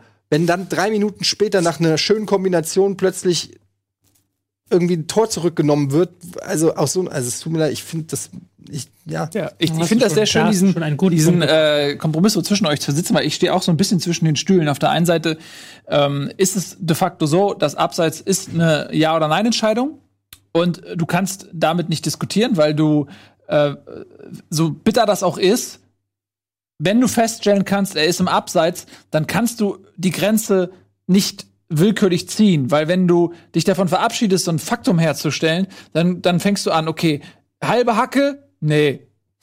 Ganze Hacke? Hm. Ganzer Fuß? So, wo ziehst du die Grenze, ähm, ab, ab wo du eingreifst? Weil die, eigentlich kannst du die Grenze nur dann wirklich ziehen. Ist es ist ein Abseits erkennbar auf den Videobildern ja oder nein? Und dann musst du auch dieses Ja oder Nein herstellen, sonst wird es nämlich irgendwann absurd ähm, und willkürlich. Auf der anderen Seite, und da ist halt diese Szene von Reus wirklich an der Grenze des Erträglichen, weil sie, weil da viele Sachen zusammenkommen. Erstens, das war kein Pass oder keine Aktion, wo man denkt, der Spieler hat sich einen Vorteil dadurch ähm, äh, geholt. Er ist nicht in dem Sprintduell ein Fuß voraus gewesen und es war dadurch früher am Ball, sondern das war ein hoher Ball. Reus ging quasi aus der äh, Gladbacher Hälfte weg und es überschnitt sich dann irgendwie im Weggehen noch diese halbe Hacke. Das ist das eine. Das zweite ist, dass die Bilder, die uns als Zuschauer gezeigt wurden, das überhaupt nicht aufklären. Und deswegen meinte ich ja, wenn die Leute in dem VAR-Raum da dieselben Bilder haben, dann kann man anhand dieser eben nicht dieses Faktum das herstellen. Das ist ja das Problem der Transparenz. Ja, exakt. Die Bilder, und dann müssen sie die Bilder zeigen, äh, die sie zur Verfügung haben und die sie heranziehen, um diese Entscheidung zu fällen. Und wenn sie dann irgendwelche anderen Bilder zeigen, aus 50 Meter Entfernung mit irgendwie Pixel, so ein Pixelbrei, wo du überhaupt nichts siehst, dann kannst du dich auch nicht beschweren, wenn die Leute sich darüber abfucken. Vielleicht haben die Sky Go nur. Möglicherweise. Also ich glaube, dieses Reus-Ding ist jetzt wirklich das ist deswegen eben so gefährlich, weil es genau ähm, eben an der Grenze äh, liegt. Aber grundsätzlich habt ihr beide recht, finde ich. Das ist genau das Problem und deswegen werden wir immer über diese VR-Geschichte diskutieren. Was ist denn, wenn, also normalerweise sagt man ja, VR war kommt nur zum Einsatz bei grober Fehlentscheidung. Der, der ja, Assistent hat, glaube ich. Warum macht man das nicht beim Abseits? Aber es ist ja, weil es entweder abseits ist oder nicht abseits. Du kannst nicht ein bisschen schwanger sein. Ja, du kannst, du kannst bei Foul kannst du bei Foul kannst du bei Foul kannst du diskutieren, ist es ein Foul, ist es nicht Foul? Naja, aber ist es eine grobe sagen, es ist eine grobe Foul äh, äh, Fehlentscheidung. Ja, aber du fängst halt an, 50 cm, 1 Meter, 2 Meter, dann ist es halt wieder vollkommen willkürlich. Ja, da gibt's halt keinen Wo ist der Unterschied zum Foul? Bei Foul ist es halt auch willkürlich, aber Foulpfeifen an sich ist willkürlich, weil es gibt ja keine genaue Definition, was immer ein Foul ist. Doch, klar. Ja, aber du, jedes Foul ist anders, weißt du? Und jede Abseitsstellung ist aber Abseitsstellung. Du hast in den Regeln klar, aber du hast halt einen Zweikampf und dann hast du einen Ermessensspielraum als Schiedsrichter. Bei Abseits hast du keinen Ermessensspielraum. Weil das Ding, entweder ist der Fuß im Abseits oder er ist nicht im Abseits. Aber Deswegen hast du ja recht mit deiner, mit deiner Idee, dass man halt da einen Vorteil, eine Idee, die Idee des Vorteils mit reinbringt. Hat man wirklich einen Vorteil durch die Abseitssituation. Das finde ich auch eine richtige Idee. Aber man könnte doch sagen, wenn der Schiri, wenn es so knapp ist, dass man es nur mit der Lupe im Wahr erkennt, dann ist es auch keine grobe Fehleinschätzung. Naja, vom, aber vom, vom Linienrichter. Äh, ihr redet so ein bisschen aneinander vorbei. Wenn, sobald du feststellen kannst, und wenn es nur zwei Zentimeter sind, dass der andere im Abseits war, ist es halt ein Faktum. Dann kannst du da, gibt's eben keinen Ermessensspielraum, weil du, wenn du aus zwei Zentimeter drei Zentimeter machst, wo ist der Punkt, ab dem du es dann anders entscheidest? Also, da, da gibt's eben keinen Spielraum. Das Ding ist, wo man vielleicht hingehen kann, ist, dass man das ähnlich macht, macht wie bei der Beurteilung des passiven Abseits. Früher gab's kein passives Abseits. Wenn irgendein Stürmer im Abseits stand, egal ob er eingegriffen hat oder nicht, war es ein Abseits. Dann wurde die passive Abseitsregel eingeführt. Das war am Anfang auch ein Riesenchaos. Dann haben sich die Leute das, haben irgendwann geschnallt, wie das funktioniert. Und jetzt hast du die Situation, dass eigentlich nur der Spieler, der eingreift, bewertet wird. Wenn du jetzt hingehst und diesen subjektiven Spielraum ermöglicht, indem du sagst, hat der Spieler einen Vorteil durch seine Abseitsstellung erhalten, ja oder nein, dann hast du wieder so einen Ermessensspielraum. Und im Fall von Reus hat er meiner Meinung nach keinen wirklichen Vorteil gehabt, der dann zum Torerfolg führte. Zum einen äh, aufgrund der Situation und zum anderen, weil danach das Spiel noch weiterging und theoretisch Gladbach die Chance gehabt hätte, den Spielzug noch irgendwie zu verhindern, ja. Und vielleicht ist das irgendwie eine Möglichkeit zu sagen, wirklich hat der Spieler einen Vorteil gehabt durch seine Abseitsstellung, ja oder nein. So. Ja, sehe ich aus. Okay. Ähm, Borussia Dortmund, Daumen hoch oder Daumen runter? Sie werden besser sein als ihr Tabellenplatz jetzt, aber sie werden nicht Meister. Ist das für dich ein Daumen hoch oder ein Daumen runter? Also ein Daumen hoch. Wir haben ja gesagt, wer, ist, ja, wer oben mit Daumen bleibt. Ich glaube, dass Dortmund ähm, bis zum Ende um die Meisterschaft mitkämpfen wird. Und ähm, das Thema Favre, entweder spielen sie trotz Favre weiter oben mit oder Favre wird irgendwann gegen jemanden ausgewechselt und dann werden sie entfesselt werden. Und äh, deshalb glaube ich, dass es ähm, dass es weitergeht. Ich bin auch, ich bin auch noch nicht hundertprozentig davon überzeugt, dass die Mannschaft nicht hinter Favre steht. Ich habe das Gefühl, dass die, mhm. dass die den, dass die mit dem klarkommen so. Ich, ich glaube, es ist eher so ein Fan-Ding vielleicht. Aber ich glaube, ich habe das Gefühl, dass die Mannschaft, ich habe noch nicht wirklich Aussagen gehört, aber da bin ich vielleicht auch weiß ich nicht, ob ich alles gelesen habe. Ich habe noch nicht so, so Aussagen gehört, wie ich zum Beispiel bei Müller über Kovac und Kovac über Müller, so wo man das Gefühl hat, okay, da ist auf jeden Fall was im Argen. Das habe ich jetzt so aus Dortmund noch nicht so ganz vernommen. Ja, doch, ich glaube, also das nicht, aber es ist halt schon sehr kritisch, die Lage. Also gerade Fans sind sehr kritisch ja. gegenüber Favre mhm. und auch ähm, man hat das Gefühl halt, wie gesagt, ich habe ja vorhin diesen äh, Aber wenn die in der Süddeutschen angesprochen. wenn die nächstes Wochenende Schalke 6-0 wegballern, sind die Fans wieder cool. Ja, aber das ist ja jedes Jahr so. Das ist ja, also, egal wie es steht. Und das ist halt auch ist jetzt nicht das wahrscheinliche Szenario. Ähm, da kann es halt auch sein, dass du dann plötzlich ganz schnell äh, Tatsachen geschaffen werden, Favre weg ist. Ja. Also weil ja. Ah. ähm, das, hat, das Umfeld hat sich nicht umsonst so auf ihn eingeschossen. Da, ich habe ja vorhin diesen Süddeutsch-Artikel angesprochen. Ich glaube schon, dass das auch ein bisschen von innen kommt, dass die halt auch innen im Club kritisch sind, weil da natürlich immer diese Kloppmanie auch bei Watzke so ein bisschen mithängt, die man jetzt auch wieder mitbekommen hat. Ja, ja aber nicht die Spieler halt, glaube ich. Nee, die Spieler nicht, das glaube ich, hast du recht, ja. Ähm, ich kann mir halt wirklich vorstellen, dass Dortmund sich fängt, richtig. Ich kann aber auch vorstellen, dass, für mich sind sie die größte Wundertüte, weil ich mir bei diesem Club von allen neun am ehesten vorstellen kann, dass dem Trainer noch was getan wird. Mhm. Ich glaube nicht, dass Hönes Kovac lässt. Ich glaube nicht, dass bei irgendeinem anderen Club der Trainer gehen muss. Aber bei Dortmund kann das sein, dass es dann wieder so eine Hop-Flop-Sache, eine Top-Flop-Sache wer dann kommt und wie sie sich dann machen. Mhm. Aber ich bin halt eher erstmal auch mit bleiben oben, Daumen hoch. Gut, ja, ich bin gespannt. Ähm, das zeigt eben auch, dass die Ansprüche in Dortmund gestiegen sind, auch zu Recht bei dem Kader und dass man so ein bisschen auch mit Favres Art fremdelt. Die Frage ist dann immer, okay, welcher Trainer passt dann besser? Man hat auch, glaube ich, so ein paar Optionen da auch verpasst, indem man natürlich in die Saison gegangen ist mit Favre, was ja auch okay ist. Okay, verständlich. Aber da waren ja auch durchaus so ein David Wagner, ähm, würde vielleicht ganz gut nach Dortmund passen. Jetzt hat er natürlich eine Schalker Gegenwart, das macht es dann für die Zukunft ein bisschen schwieriger. Aber vielleicht auch Marco Rose, ähm, der, glaube ich, für Dortmund interessant gewesen wäre. Ähm, bei Ralf Rangnick, weil du ihn gerade genannt hattest, weiß ich nicht, der kommt mir eher so ein bisschen ähnlich vor wie Favre. Der ist ein bisschen elitär, ja. ähm, der ist nicht emotional, der verkörpert nicht dieses Arbeitertum. Der, kommt, der, Fußball, reden, ja. der kommt von ähm, äh, Leipzig, aus Leipzig und Dortmund hasst Leipzig, die Fans hassen Leipzig und er ist der Inbegriff dieser ganzen Leipzig-Maschinerie. Also, äh, um da einzugreifen, das schon auch im Artikel. Dass, ja, also der okay. Fußball von Rangnick würde, glaube ich, sehr gut passen zu ja. Dortmund. Das ist ja auch, das ist ja auch sehr ähnlich zu dem Klopp-Fußball, noch ein bisschen mhm. sogar mehr auf defensive Stabilität ausgerichtet. Aber der ist halt überhaupt nicht vermittelbar im ganzen ja. Verein. Und das ist halt das Problem. Du hast da keinen, keinen äh, Mann, den du einfach holen kannst. Ja. Allegri spricht kein Deutsch, Mourinho ist jetzt, spricht auch kein Deutsch. Spricht Mourinho Deutsch? Ich weiß es nicht. Nee. Ähm, ist jetzt nicht so, dass er auf dem Trainermarkt diese Granate wäre, die du ja. einfach nur holen müsstest. Und Mourinhos Fußball passt in meinen Augen auch nicht nach Dortmund. Der ist viel zu defensiv. Der würde vielleicht was gewinnen, irgendwie, aber auch, keine Ahnung, die ganze Art. Ähm, okay, haben wir Dortmund durch, oder? Möchte noch jemand was zu Dortmund sagen? Nö. Dann kommen wir zum nächsten und da sind wir wieder bei Leipzig. Wir haben so schöne Überleitung heute. Jetzt Rangnick Leipzig. Ähm, aber bevor es soweit ist, machen wir ein bisschen Werbung.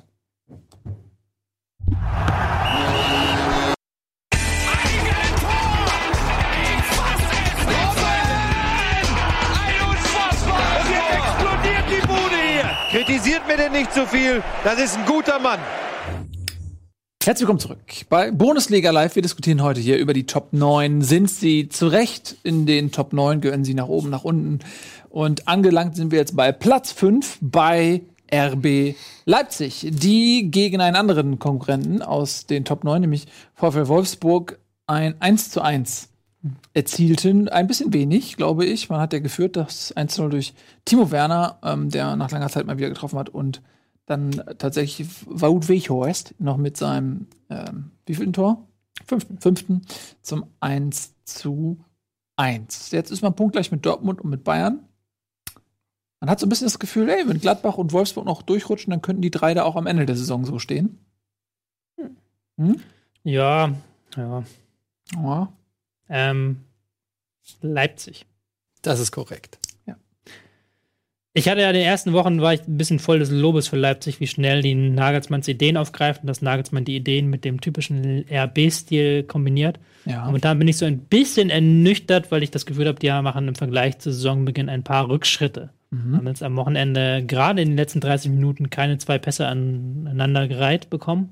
Nagelsmann wiederholt mantraartig, wir müssen mehr in Ballbesitz kommen, wir dürfen die Bälle nicht so schnell herschenken. Ähm, das kriegen sie momentan nicht zur Rande. Und dementsprechend sind auch die Ergebnisse nicht mehr ganz so gut, wie sie äh, zu Saisonbeginn waren. Ähm, tun sich wirklich schwer, auch diese so eine Führung über die Zeit zu bringen. Und das hat mich am meisten gewundert. Das war ja ihre Stärke letzte Saison, wo sie ja äh, alle Spiele nach Führung gewonnen haben, bis auf eins. Mhm. Und das haben sie jetzt schon wieder äh, nicht geschafft und sich da die Butter vom Brot nehmen lassen. Da ist doch noch ein längerer Weg für Nagelsmann, ähm, den Nagelsmann gehen muss, als ich gedacht habe. Ja, ich meine, wenn du eine Mannschaft hast, die so über Jahre in eine bestimmte Richtung geformt wurde, mhm.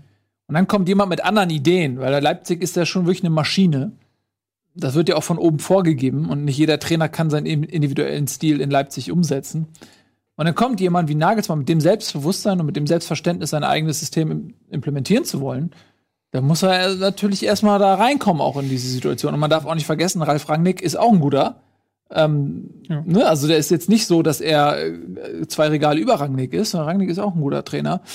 Und ja, das dauert seine Zeit und vor allen Dingen dieses Ballbesitz, dieser Ballbesitzfußball, Leipzig war ja immer genau dieses überfallartige, schnell mhm. und so weiter. Und das musst du ja dann auch erstmal in den Köpfen überhaupt erstmal verankern. Ähm, aber auch da, man ist auch nur ein Punkt hinter Gladbach und es gab auch Spiele, äh, die hätte Leipzig gewinnen müssen. Das stimmt. Ja, wo das sie hätten auch jetzt gewinnen können eigentlich gegen. Ja. Also sie hatten auch genug Chancen, und, aber dann haben sie es halt in der zweiten Halbzeit wirklich aus der Hand gegeben. Ja. Und das hat mich halt so stark gewundert, weil das ist halt genau entgegen der RB. Ähm, DNA, die Rangnick bei diesem Club installieren wollte. Mhm. Und ich habe auch das Gefühl, dass so der Kader momentan nicht ganz so perfekt das hergibt, was ähm, Nagelsmann möchte. Man hat es mit einer Leiner, äh, Leimer, der mit Doppelsechs angefangen, was sehr gut gegen den Ball funktioniert hat, aber dann natürlich mit dem Ball so Probleme mit sich führt. So Sabitzer ist nicht mehr ganz in dieser Überform, die er Anfang der Saison hatte. Mhm. Und äh, hast mit äh, Halzenberg hat gefehlt. Du hast halt noch so kleinere Problemstellen. Und gerade halt. hat lang ver verletzt. Kappel hat verletzt gefehlt, wurde jetzt eingewechselt. Ja. Der fehlt halt gerade dieser Spieler, was halt bei Hoffenheim immer diese Stärke war, dieses Spiel aus der Abwehr ins Mittelfeld hinein ähm, auch Ablagenspiel, das, das funktioniert noch nicht so, wie der Nagelsmann sich das vorstellt. Mhm. Deswegen ist meinem, also jetzt nach diesen letzten Spielen, da kann es sein, dass ich die wahrscheinlich überbewerte, aber ich bin, da ich jetzt so viele Daumen nach oben gegeben habe, muss ich jetzt mal einen Daumen nach unten geben. Weil ich schon noch denke, dass die noch Zeit brauchen mhm. und ja. Ja, also ich ähm, widerspreche dir da. Oh. Ich glaube, dass je länger die Saison dauert, desto mehr findet sich diese, dieses Paar aus Leipzig und Nagelsmann. Ich glaube, Nagelsmann ist klug genug, um dem Erfolg auch Dinge unterzuordnen, sein eigenes Ego unterzuordnen. Ich halte ihn klug genug dafür. Vielleicht ist er noch zu jung dafür, aber ich glaube, er, wird es grundsätzlich ähm, hinkriegen. Und deswegen glaube ich, dass Leipzig sich verbessern wird. Die sind jetzt Fünfter, sie werden am Ende der Saison Dritter. Vielleicht, wenn es überragend gut läuft für Leipzig, vielleicht sogar Vizemeister. Aber auf jeden Fall unter die ersten drei. Doch, also Champions League auf jeden Fall und wahrscheinlich Dritter. Ähm, wenn schlecht läuft, Vierter. Deswegen glaube ich, Leipzig kriegt einen Daumen nach oben. Ja, ich ähm, denke, sie gehören zu dem Kreis der vier.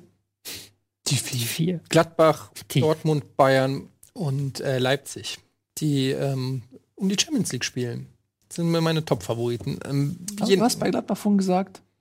Vier oder fünf? Vier oder fünf. Wer ja. wäre denn der andere Vierte? Wir kommen ja noch zu einem Verein. Eintracht Frankfurt.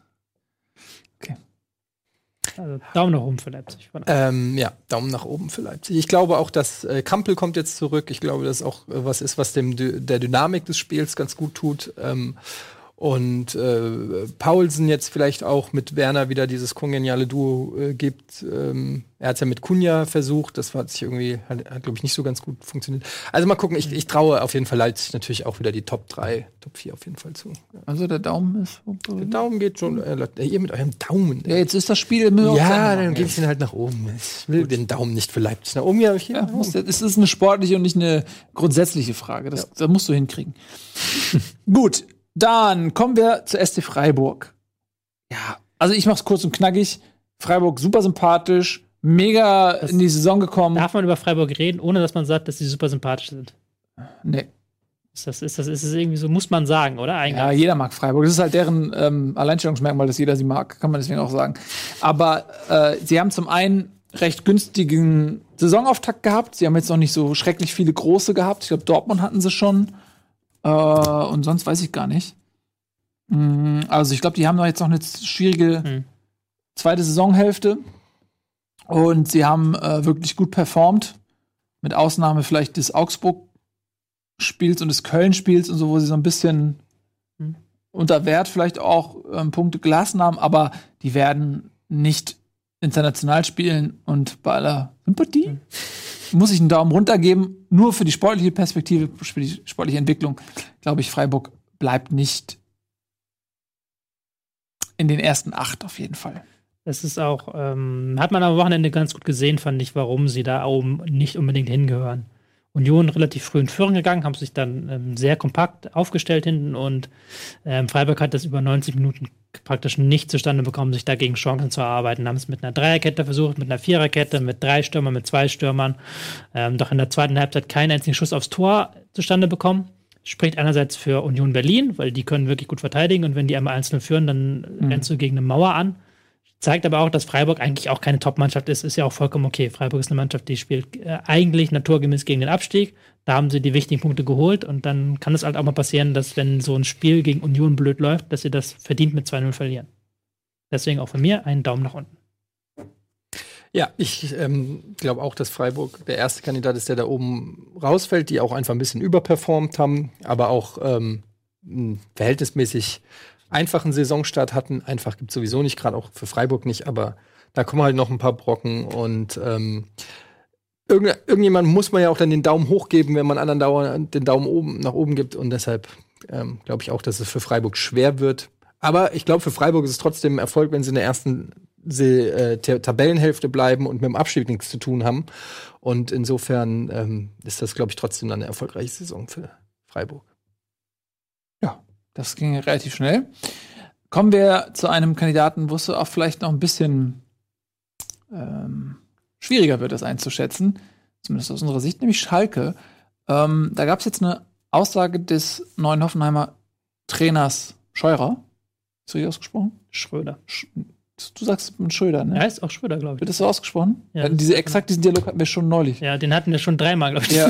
der, der, der hat Schröder ausgesprochen. Ja, der hat jedenfalls Schalke als den bisher stärksten Gegner bezeichnet und das vor dem Hintergrund, dass man ja auch schon gegen die Bayern gespielt hat. Ähm, ist ein Riesenkompliment, vielleicht auch eine Bürde. Aber so langsam bekommt man das Gefühl, obwohl man jetzt ähm, gegen Hoffenheim verloren hat, bekommt man das Gefühl, die sind zu Recht vielleicht sogar da oben und könnten das auch am Ende der Saison sein.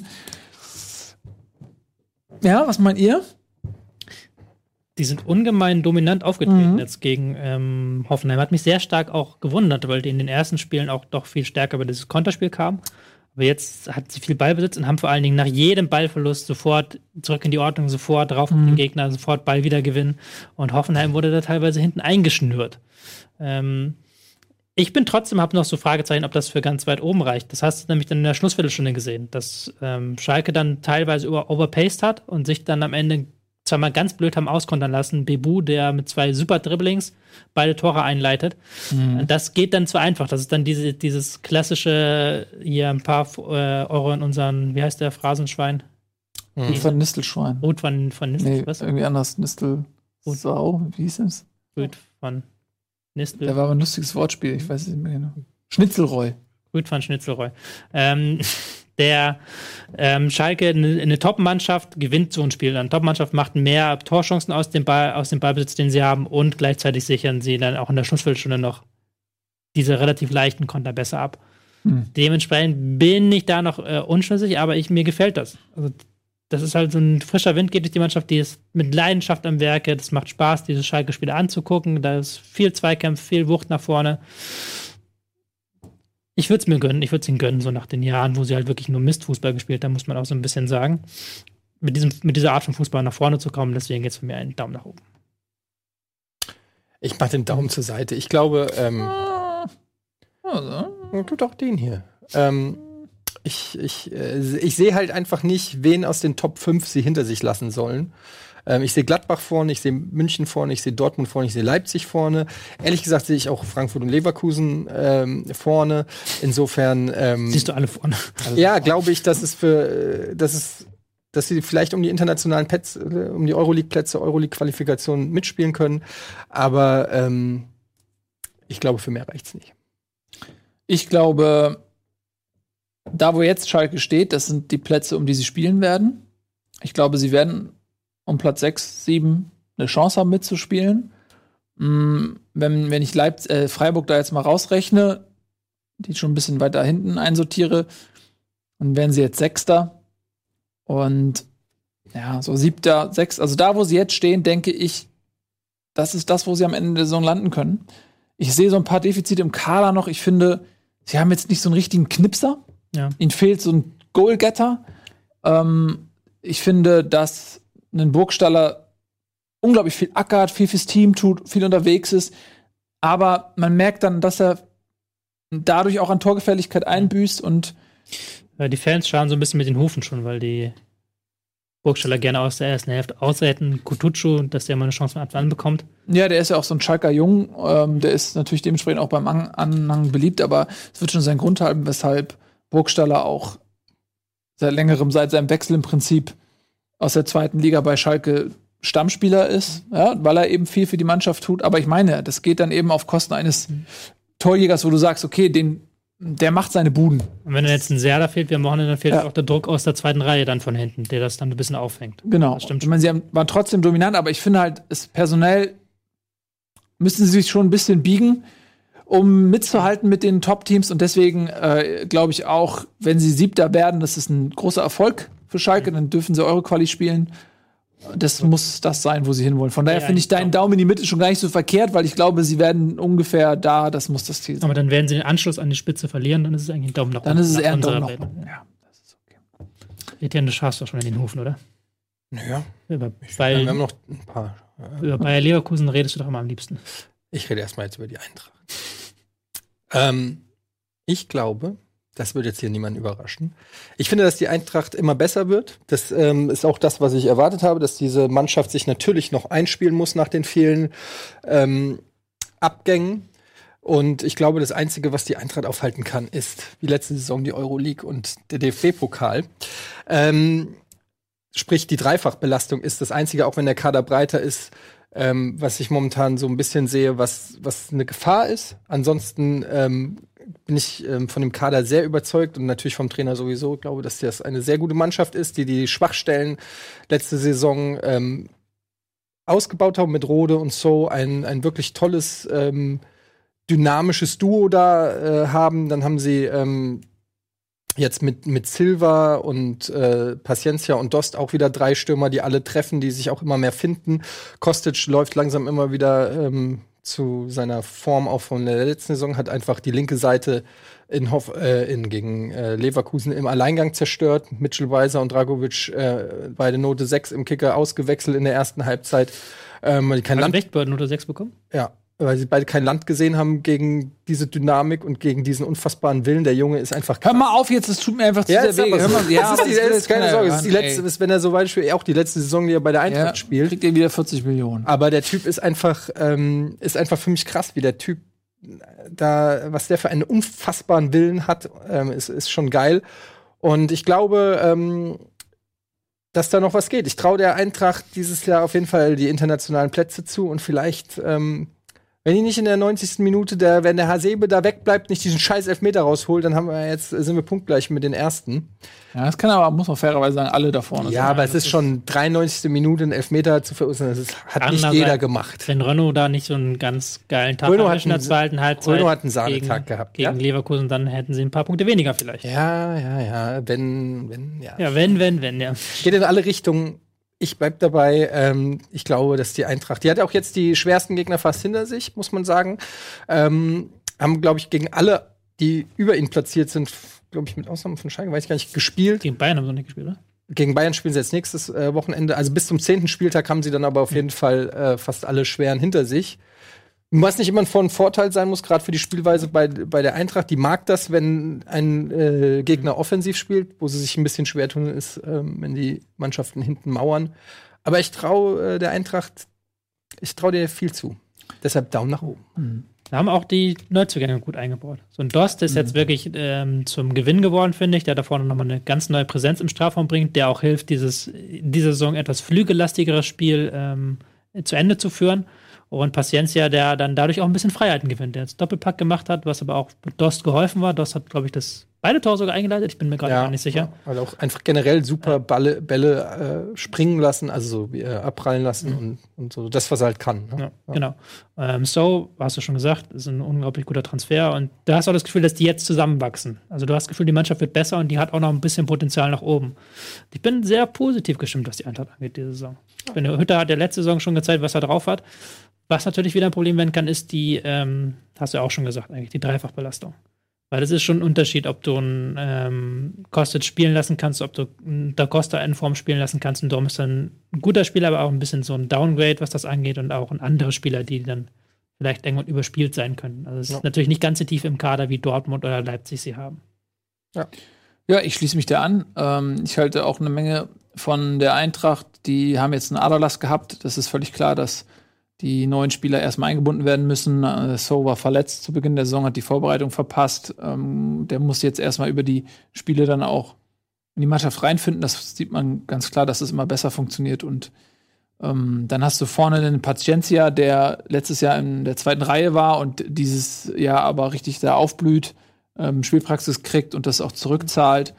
Äh, dann hast du eigentlich im Prinzip Dost und dann hast du äh, hier äh, Silver ähm, noch dazu, wo du im Prinzip jetzt wieder so einen Dreiersturm hast, der wirklich Potenzial hat, die letztjährige Büffelherde so ein bisschen vergessen zu machen. Mhm. Ähm, man sieht ja auch, wie schwer sich zumindest zwei der drei jetzt tun. Äh, Jovic und Rebic spielen noch keine große Rolle in ihren Clubs.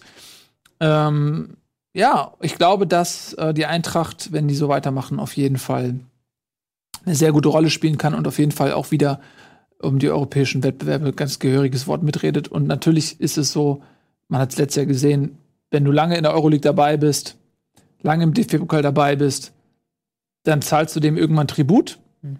Und so war es letztes Jahr und dieses Jahr muss man schauen, wie weit sie kommen. Dann ist die Frage, wer verletzt sich. Es gibt auch bei Frankfurt ein paar Spieler, die schwer zu ersetzen sind. Kostic zählt sich ja dazu. Hasebitz zählt dazu. Ähm, ja, es ist einfach so. Und dann muss man mal gucken. Auch Dost weil der was mitbringt, was die anderen Stürmer nicht so haben. Ja.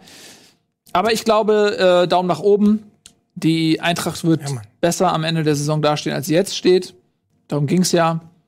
Und deswegen Daumen nach oben. Bei Bayer Leverkusen hingegen bin ich mir nicht so sicher.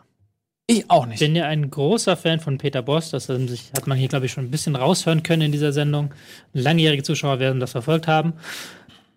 Ah, ich hatte auch vor der Saison mir sehr viel Hoffnung gemacht, weil ich mir gedacht habe, auf dem Papier machen diese Transfers alle Sinn, sind alle sehr gut, geben der Mannschaft nochmal ein Gesicht.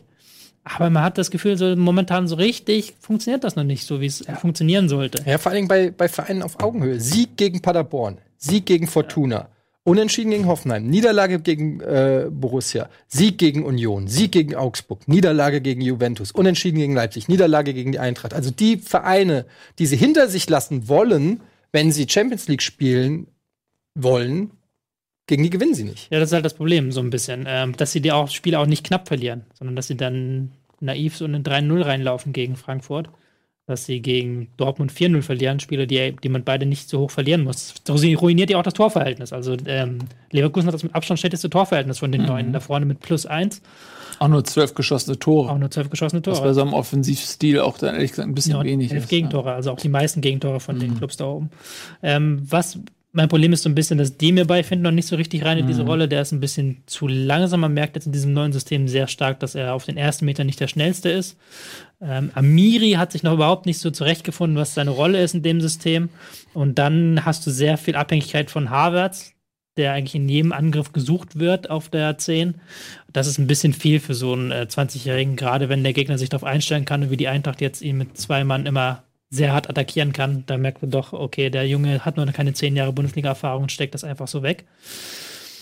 Hm, ja, ist dann natürlich die Frage, wenn sie natürlich weiterhin punkten gegen alle Teams, die unter ihnen stehen, dann kann das auch was bedeuten. Also es ja, man sieht ja, ein Problem ist ja, dass halt Dortmund und Bayern und wie sie alle heißen eben nicht die Punkte holen, die sie holen müssen. Das kann dann schon bedeuten, okay, vielleicht ist dann Leverkusen da ein Vorteil, aber sie dürfen halt nicht mehr diese Dinger verlieren gegen Teams auf Augenhöhe. Haben genau. Und das ist aber etwas, was sich so ein bisschen durch die Leverkusener Vergangenheit zieht, durch die jüngere unter Bosch. Sie haben den Vorteil, dass sie nicht so oft gegen die vermeintlich kleineren stolpern, klar, aber am Ende des Tages entscheidet sich, glaube ich, so auch dann in diesen direkten Duellen dann einfach auch, wo du stehst. Und ähm, Demirbay war letztes Jahr bei Hoffenheim unglaublich stark, einer der besten, meist unterschätzten Spieler der Liga, aber er setzt in Leverkusen Julian Brandt. Und Julian Brandt hat Stärken, die Demirbay nicht hat und die nicht unbedingt zu dem System passen. Also Demirba ist sehr passstark, sehr ballsicher. Also er ist eher für so eine klassische Ballbesitzmannschaft vielleicht. Ist ja auch Leverkusen eigentlich. Ja, aber nicht, der hat nicht eben diese Dynamik, dieses ja, Tempo. Ja. Er ist nicht so. Im Spiegel was, nicht Problem, was ja. Äh, Brandt macht, dass er in höchstem Tempo diese Doppelpässe spielt, in Strafraum reingeht, den Ball zurückkriegt. Das sind äh, Elemente, die, die mir bei so nicht mitbringt und die fehlen Leverkusen. Ähm, dann hast du auch immer mal wieder Verletzungen. Äh, die beiden Bänder sind traditionsgemäß verletzungsanfällig, ja, weil die sich halt auch einfach in alles reinschmeißen und jeder Körperteil dreimal gebrochen war schon. Ähm, wenn ein Tar jetzt auch noch fehlt, kannst du das nicht adäquat ersetzen unbedingt. Äh, ein Dragovic macht bisher noch nicht so eine gute Figur. Mhm. Auch wenn er damals viel Geld, glaube ich, gekostet hat. War richtig teuer, ne? Ja. Ähm, ja, also ich bin bei Leverkusen auf der einen Seite mag ich die sehr, weil die irgendwie viel Talent haben. Ein Amiri ist ein junger Kerl, Volland spielt wieder eine mhm. tolle Saison. Mhm. Aber ähm, ich habe manchmal das Gefühl, dass diese Rückschläge in diesen wichtigen Spielen, dass das langsam kein Pech mehr ist oder so, sondern dass das einfach jetzt hinzunehmen ist. Und wenn das so bleibt, dann wird Leverkusen Schwierigkeiten bekommen, dieses Jahr erneut die Champions League zu bekommen. Sie haben letztes Jahr davon profitiert, dass sie aus allen Wettbewerben raus waren, als Bosch kam, dass sie wirklich einen Endspurt angesetzt haben und die anderen Vereine geschwächelt haben, unter anderem auch die Eintracht.